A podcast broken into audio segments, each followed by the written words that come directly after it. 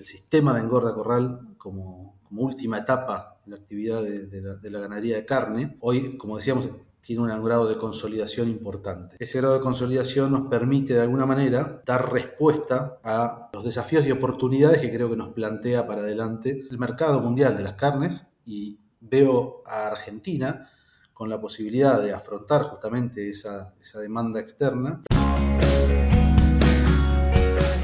Bienvenidos a Carnecast, una línea directa con los principales referentes de la industria ganadera. Carnecast solo es posible gracias al apoyo de empresas innovadoras que creen en la educación continua. Genofeed, biotecnología simple, rentable y sustentable para la producción ganadera. Provimi Cargill, 35 años de experiencia en nutrición animal. Síguenos en redes sociales y Spotify para tener acceso a información de calidad continua y de acceso gratuito. Si venís del episodio anterior, sabes que tal y como te lo prometimos, hoy continuaremos con la segunda parte del episodio. Si te perdiste la primera parte, no dejes de escucharla antes. ese punto, cuando dijiste buenas prácticas, al fin y al cabo uno razonándolo y rumiando un poco esto, dice, pero nosotros tenemos que ir hacia que ya se está yendo de hecho en muchos establecimientos, hacia una suerte de copia o adaptación de lo que son las buenas prácticas agrícolas, llevarlas a ganadería. En pastoreo, el sistema pastoreo o los sistemas intensivos como el feedlot. Yo creo que eh, salvando las distancias de cada uno y, y las especificaciones de cada uno, uno puede contaminar, si quisiera, por mal manejo, las napas de agua en un filo, como también lo puedes contaminar sobrefertilizando en suelos sueltos y con la napa a dos metros y medio, podrías hacerlo en un campo de pastoreo también. De hecho, mira, hay, hay ejemplos en los países desarrollados que muchas veces hemos usado como modelos, caso de Nueva Zelanda y demás, con eh, contaminaciones de agua en las napas, o sea, por, por, por, una sobrefertilización en pos de la producción. O sea, yo creo que ese punto es, es bien importante. Las regulaciones, y, coincido contigo, las regulaciones no deberían ser la ley anti tal persona o tal campo que hizo las cosas mal. A SKL, creo yo, en esto, en, en una suerte, por ahí uno puede decir, bueno, romanticismo. No, pero es la seriedad. O sea, si, si alguien hace las cosas mal dentro de tu sector, no banalices el sector o generalices a todo un sector como algo negativo, sino que eh, el que hizo las cosas mal deberá tener la sanción correspondiente, como cuando en el colegio, eh, en la escuela, alguien hacía las cosas mal y caía ese. O sea, no pongas a todo el, curso como, como los malos de la, de la película. En esto hemos, hemos discutido mucho.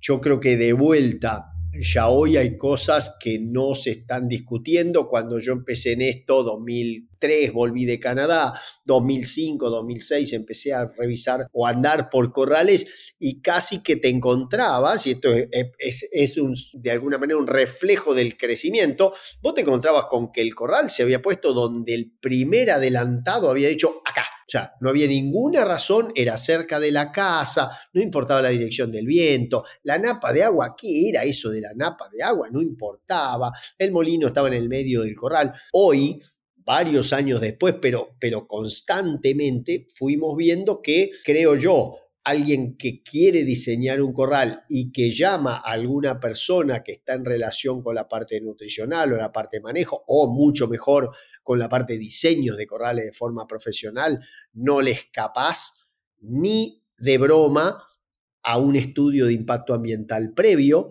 que te salva de muchas cuestiones que podés tener después, porque eso lo ves hasta en la industria, y con esto cierro, es decir, en la industria muchas veces vos haces una calicata antes de colocar el, el, edificio de la industria para ver si en el suelo no estaban microcontaminantes ya presentes de entrada. Nos ha pasado, fábricas de alimentos de minerales, por ejemplo, suplementos minerales, hacíamos la calicata para ver si en el suelo ya no estaban microcontaminantes que después podían ser de alguna manera asociados a nuestra producción y estábamos antes, ¿no? Entonces, creo que es muy bueno el aspecto de las buenas prácticas y en eso creo, y lo conozco de primera mano, la Cámara ha ayudado a tratar de humanizar las regulaciones, ¿sí? que esas regulaciones sean realmente no anti algo o anti alguien, sino colocadas, colocadas en las regulaciones en pos de un, de un bien común y zonificadas, porque como decíamos hoy, no es lo mismo, este, digamos, trabajar en San Luis que trabajar en Salta, que trabajar en Entre Ríos, de donde soy originario, y como vos bien sabés, y lo hemos discutido en algunas charlas, debe ser de las peores provincias para hacer un, para hacer un corral, ¿no? Lluvia, suelos pesados, agua por todos los, todos los wines, y, y entonces ahí es donde nos encontramos. Em, Fernando, eh, yo, yo te cierro, dale, dale, dale, coméntame. No, sobre este tema, porque, y, cerrando el tema de regulaciones y normativas, yo creo que en definitiva, debemos dar un cambio de visión a las normativas en cuanto a que promuevan justamente la, inscripción y regulación, porque en definitiva se nos complica en muchos casos algunos temas, y voy a un caso concreto que tiene que ver con los residuos farmacológicos, los residuos utilizados en sanidad, donde el establecimiento que está inscrito como engorda corral debe generar una disposición final, y es correcto que así sea, de esos, de esos medicamentos o esos frascos. Eh, esa disposición final se hace a través de una, empresa que da el servicio de la disposición final y nos encontramos con un problema, un problema que tiene que ver con que no en todo el territorio están estas empresas, no en todo el territorio se puede dar cumplimiento, o con dos problemas. Uno con ese, y, que creo que hay alternativas. Tenemos eh, residuos patológicos en, los hospitales de los pueblos, tenemos que buscarle la forma práctica para que ese residuo termine no que por cumplir termine escondido, ¿sí? Eh, o, con, bueno, declaro una parte y la otra después veo qué hago. Y además, eh, ir a algo que sí marca de alguna manera, y vos lo mencionaste, algún en contra de, que yo quiero que como un engorda corral eh, me inspeccionen, me registren y yo tenga que hacer las cosas como corresponden. Pero no puede ser que atrás haya un establecimiento que no está inscripto y que, o que hace otra actividad y no tiene ningún tipo de requisito al respecto. Entonces, hay, que buscarle esos dos ejes, me parece, a las normativas para que realmente sirvan y realmente nos permitan dar un salto de calidad en lo que estamos haciendo. Claro, porque es, el desarrollo de los dobles estándares que tan mal nos ha hecho, digamos, en mercado de exportación de carnes con respecto a mercado interno, dos estándares distintos. Yo otro día estaba en un campo donde por un error de lectura de un de un marbete de un, de un producto veterinario, decía 80 días de periodo de carencia y esto leyeron 30. Sí, entonces, bueno, por supuesto, si eso, si eso tiene que ver con exportación, se detecta, no se puede exportar. Pero ¿qué, qué pasa? Es probable que le puedan permitir vender ese, ese ganado mercado interno. Pero entonces, ¿cómo es la cosa. O sea, ahí la falta de, o, en realidad no es la falta, es la existencia de dobles estándares. Vos tenés un feedlot que tiene más capacidad de ganado, lleva todo bien y resulta que al lado tiene uno que hace el negocio por la mera falta de apego a las leyes impositivas, por poner un eufemismo a lo que ya sabemos, digamos. Hay, hay, puntos que son, creo yo, importantes donde claramente cualquier regulación tiene que invitarme a mí a ver el beneficio de estar inscripto y de cumplir con esas, esas cuestiones en lugar de decir que sea casi una invitación a evadirla o eludirla a las reglamentaciones. Eso me parece que es interesante el trabajo que, ustedes hacen. Eh, y, medio como, como forma de, de, meto dos preguntas en uno, es decir, vos ya algo mencionaste, pero si, si yo tuviera que pensar o consultarte, decir, ¿qué puede aportar el ganado terminado a corral a, lo que es la economía argentina en el largo plazo, ya pensando mucho más largo que este año o el año que viene, em, que capaz ya algo mencionaste, por supuesto, y qué conclusiones entonces medio eh, finales podés este, eh, derivar a partir de ahí. Bien, a ver, yo creo que el, sistema de engorda corral como, última etapa de la actividad de la ganadería de carne, hoy, como decíamos, tiene un grado de consolidación importante. Ese grado de consolidación nos permite de alguna manera dar respuesta a los desafíos y oportunidades que creo que nos plantea para adelante el mercado mundial de las carnes y veo a Argentina con la posibilidad de afrontar justamente esa, demanda externa, dando un salto de crecimiento. No podemos pensar en un crecimiento de nuestra producción nacional solamente con el consumo interno, que es un consumo que está hoy abastecido, ¿sí? Pues nos gustaría que consuman más carne bovina y menos pollo y menos cerdo siempre, pero de alguna manera está abastecido, aunque seguramente con ciertas inconsistencias o ciertas eh, situaciones desparejas en el consumo de carne, es claramente probable que yo consuma más kilos de carne de los que deba consumir y haya gente que requiera consumir más. Eso, eso también es un desafío país, me parece, asegurar que cada, que cada individuo tenga el consumo de proteínas que requiere. Eh, pero en definitiva, tenemos justamente que pensar en nuestro mercado en el mercado externo para dar ese salto de crecimiento. Ese salto de crecimiento tiene que ver con eficiencia en toda la cadena, ¿no? Con esos benditos tasas de destete que tenemos que no logramos revertir, por un lado, y por el otro lado, lo que tiene que ver con el peso de faena. Tenemos una oportunidad inmensa de generar un crecimiento y el sector lo puede hacer de manera rápida. O sea, si, nosotros transformamos de alguna manera nuestra demanda o, traccionamos sobre esa demanda de manera importante con, novillos de calidad, que además van a ser aceptados en nuestro mercado interno, porque nuestro mercado interno está acostumbrado a, consumir ese, grado de carne. Hay, puede haber diferencias de calibre de cortes, pero, pero es algo que naturalmente creo que se va a ir dando, porque tampoco es un proceso de un día al otro. Eh, el, sector del engorda corral es el que va a permitir de alguna manera dar ese, ese, paso en, la etapa de eficiencia de, la invernada o engorde. A su vez, esta eficiencia está muy relacionada con todo lo que tiene que ver con ambiente. ¿no? El tema de emisiones está vinculado con la eficiencia, claramente, y eso es lo que aporta ya hoy el sector del engorde a corral, al ser más eficiente, una menor emisión de metano por cada kilo producido, el tipo de dieta además genera una fermentación, eh, una, una fermentación térica distinta que hace que se emita ya menos metano. Entonces, tenemos que pensar a la ganadería como un, como un todo, no solo el sistema engorda, corral, pastoril. Está, claro que, el consumidor y hasta el consumidor eh, más exigente se vuelca cuando tiene que elegir un bife a esa terminación homogénea, a ese marbling que le da el corral, a ese color de grasa. Entonces, de alguna manera tenemos que estar pensando en que eso es el aporte que tenemos que, dar con foco en temas de sustentabilidad y en temas de bienestar, que no dejan de ser requerimientos que cada vez lo vamos a tener más presentes. Provimi Nutrición Animal pone a tu alcance tecnología e innovación, soluciones nutricionales completas y consultoría profesional para maximizar el retorno de tu inversión. Provimi es Cargill Animal Nutrition and Health lo que mencionabas esto último, me quedaron dos cosas interesantes. Lo que mencionaba el foco de sustentabilidad, cuando nosotros hemos, hemos recibido en algunos feedlots que tienen mucho, eh, mucha interacción con la industria, hemos recibido, decía, delegaciones europeas, una de las cosas que les llamaba atención es que los animales no estaban estabulados, estaban al sol. O sea, y no al sol en verano, no, no, lo estoy diciendo desde el punto de vista negativo, estaban al aire libre, estaban a intemperie.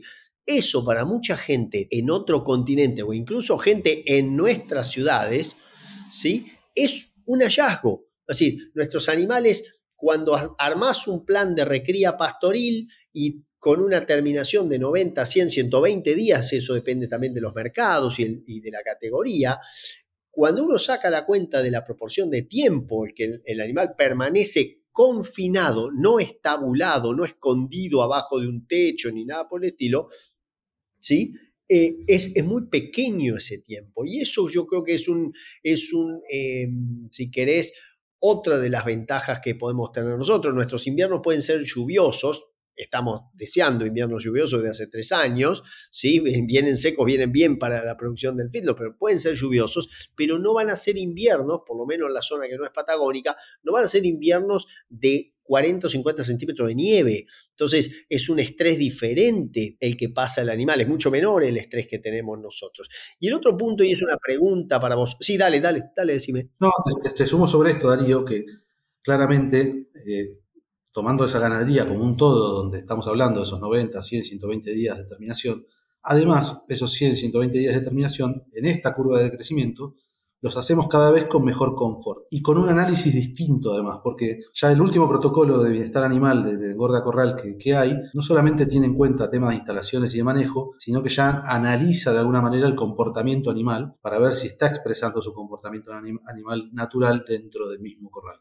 Entonces, vamos cada vez agregándole un poquito más de lápiz fino a, cada una de las cuestiones que vamos haciendo. Eso es muy, muy interesante porque lo he visto en, los, en aquellos corrales con los que contamos con las certificaciones eh, ambientales por certificadoras este, internacionales. Es muy, es, muy novedoso para mí cómo vamos de alguna manera corriendo el arco. ¿sí? La, certificadora nos va pidiendo más cosas y uno de a poquito y entendiendo que es, en beneficio del conjunto, eh, lo va haciendo.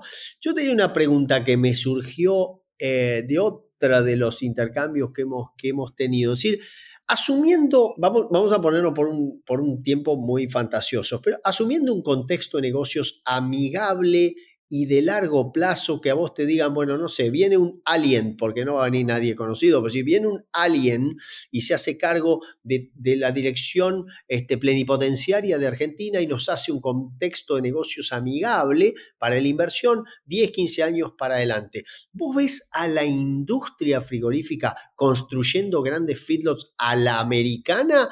¿O ves al productor de, tranqueras adentro ampliando sus feedlots o invirtiendo de otras, digamos, plata de la agricultura o plata de la misma ganadería, invirtiéndola para agrandar los feedlots? Veo cada vez una, una y hacia adelante, y, lo conversé varias veces con muchas personas, eh, una necesidad de una vinculación cada vez más cercana entre la industria y la, y la producción. Creo que el contexto particular va a hacer que sea de una forma o de otra, ¿no?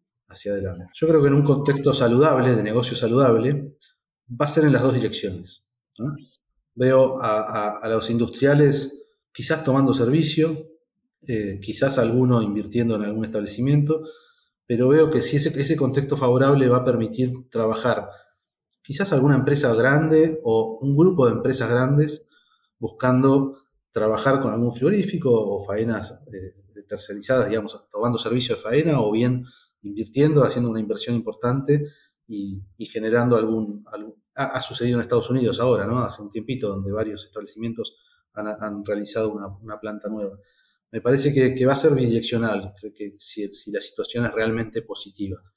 Eh, distinto si, si nos encontramos con situaciones donde es difícil y uno de los actores puede defenderse en algún momento bien y el otro, el otro y, y en otro momento al revés, ¿no?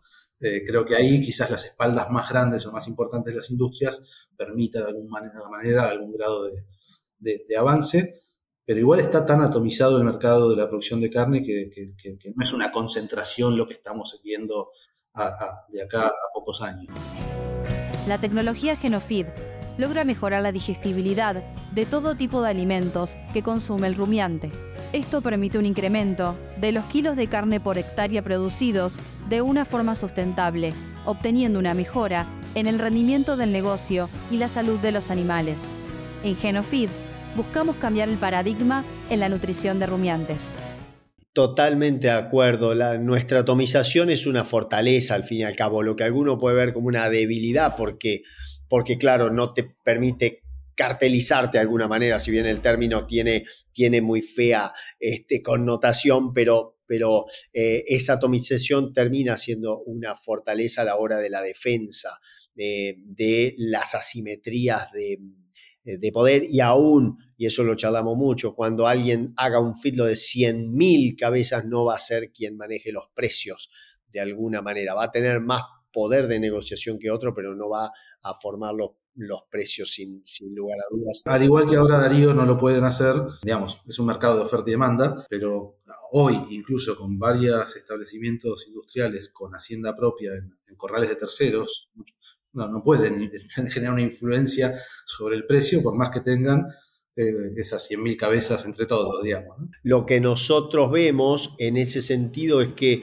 en la integración con la industria, que la adhiero y la apruebo porque nos han enseñado un montón, de cómo ver el negocio del otro lado y, aprender las integraciones y aprender los momentos, pero también nosotros hemos desarrollado en algunos feedlots la posibilidad de ser, por ejemplo, quienes le carguen sí o sí los domingos para asegurar la faena del lunes. Parece una soncera esto, pero para un industrial tener el arranque asegurado de la faena del día lunes en la mañana es fundamental arranca bien estribado la semana, como, como, como decimos en el campo, digamos. Eso, eso es, una, es una gran ventaja.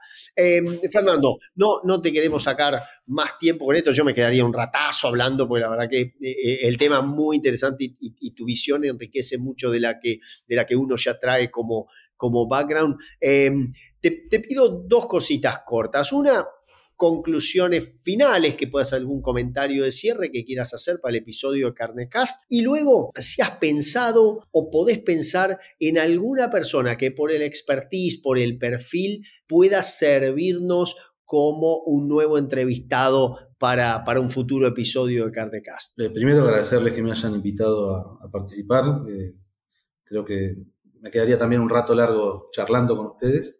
Me parece que es... Eh, siempre está bueno este, este intercambio y de vuelta. Quedarme con, con, lo que te decía del sector del engorda corral consolidado y, capaz de, poder dar, ser parte del crecimiento de la ganadería para adelante como, como un actor importante, así como los demás eslabones también creo que es importante y, la integración de todos ellos en un objetivo creo que es, que es fundamental, ¿no? El traccionar desde lo que quiere el consumidor, pasar por la industria, pasar por el engorda corral, irme a la cría y a las recrías y terminar en la genética para poder reeditar todo eso, me parece que es clave. Esos vasos comunicantes entre cada eslabón tienen que estar muy bien aceitados para adelante. Y eh, me quedé pensando cuando, cuando me, planteabas qué analizar, yo creo que hay un, un eslabón de la, de, la, cadena que no es menor entre, y que es, es vaso comunicante entre, entre todos los, cada uno de los espacios, es el transporte animal. ¿no? Que el transporte animal también tuvo algún grado de, cambio y de aprendizaje durante todos estos años. Y no tengo la persona, pero tengo el tema. me parece que me gustaría buscar y escuchar algún, algún podcast vinculado al transporte, a la evolución del transporte y también al futuro, porque ya estamos viendo, el otro día leía justamente una comunicación donde hay controles de temperatura eh, en directo, digamos, online de, de los camiones para, para asegurar que los animales tengan la temperatura que tienen que tener. Hay infinidad de cosas que se vienen que me parece que está bueno enfocarlos porque además, como decía, vincula a todos, ¿no? El transporte. Es transversal a todos y es un muy buen tema que vamos a tocar y yo estoy pensando ahora mientras, mientras este, hablaba eh, en, el tipo de perfil de, persona para, entrevistar. Me parece que es súper interesante y lo, tomamos. Y bueno, eh, realmente Fernando, un lujo tenerte acá. Muchísimas gracias por el tiempo, eh, la paciencia, porque a veces la tecnología te acompaña un ratito, después te deja acompañar por otro ratito, después vuelve. Y bueno, muchísimas gracias por haber sido parte de este episodio de Carnecast. Fernando Storni estuvo con nosotros en, este, en Carnecast, hablando sobre la situación y las perspectivas del engorde a corral en Argentina desde la óptica la Cámara Argentina de Feedlot. Muchísimas gracias y será hasta la próxima edición de episodio de Carnecast. Si te gustó este episodio, no dejes de compartirlo con otros profesionales para que más personas puedan tener acceso a la palabra de los principales referentes de la industria ganadera.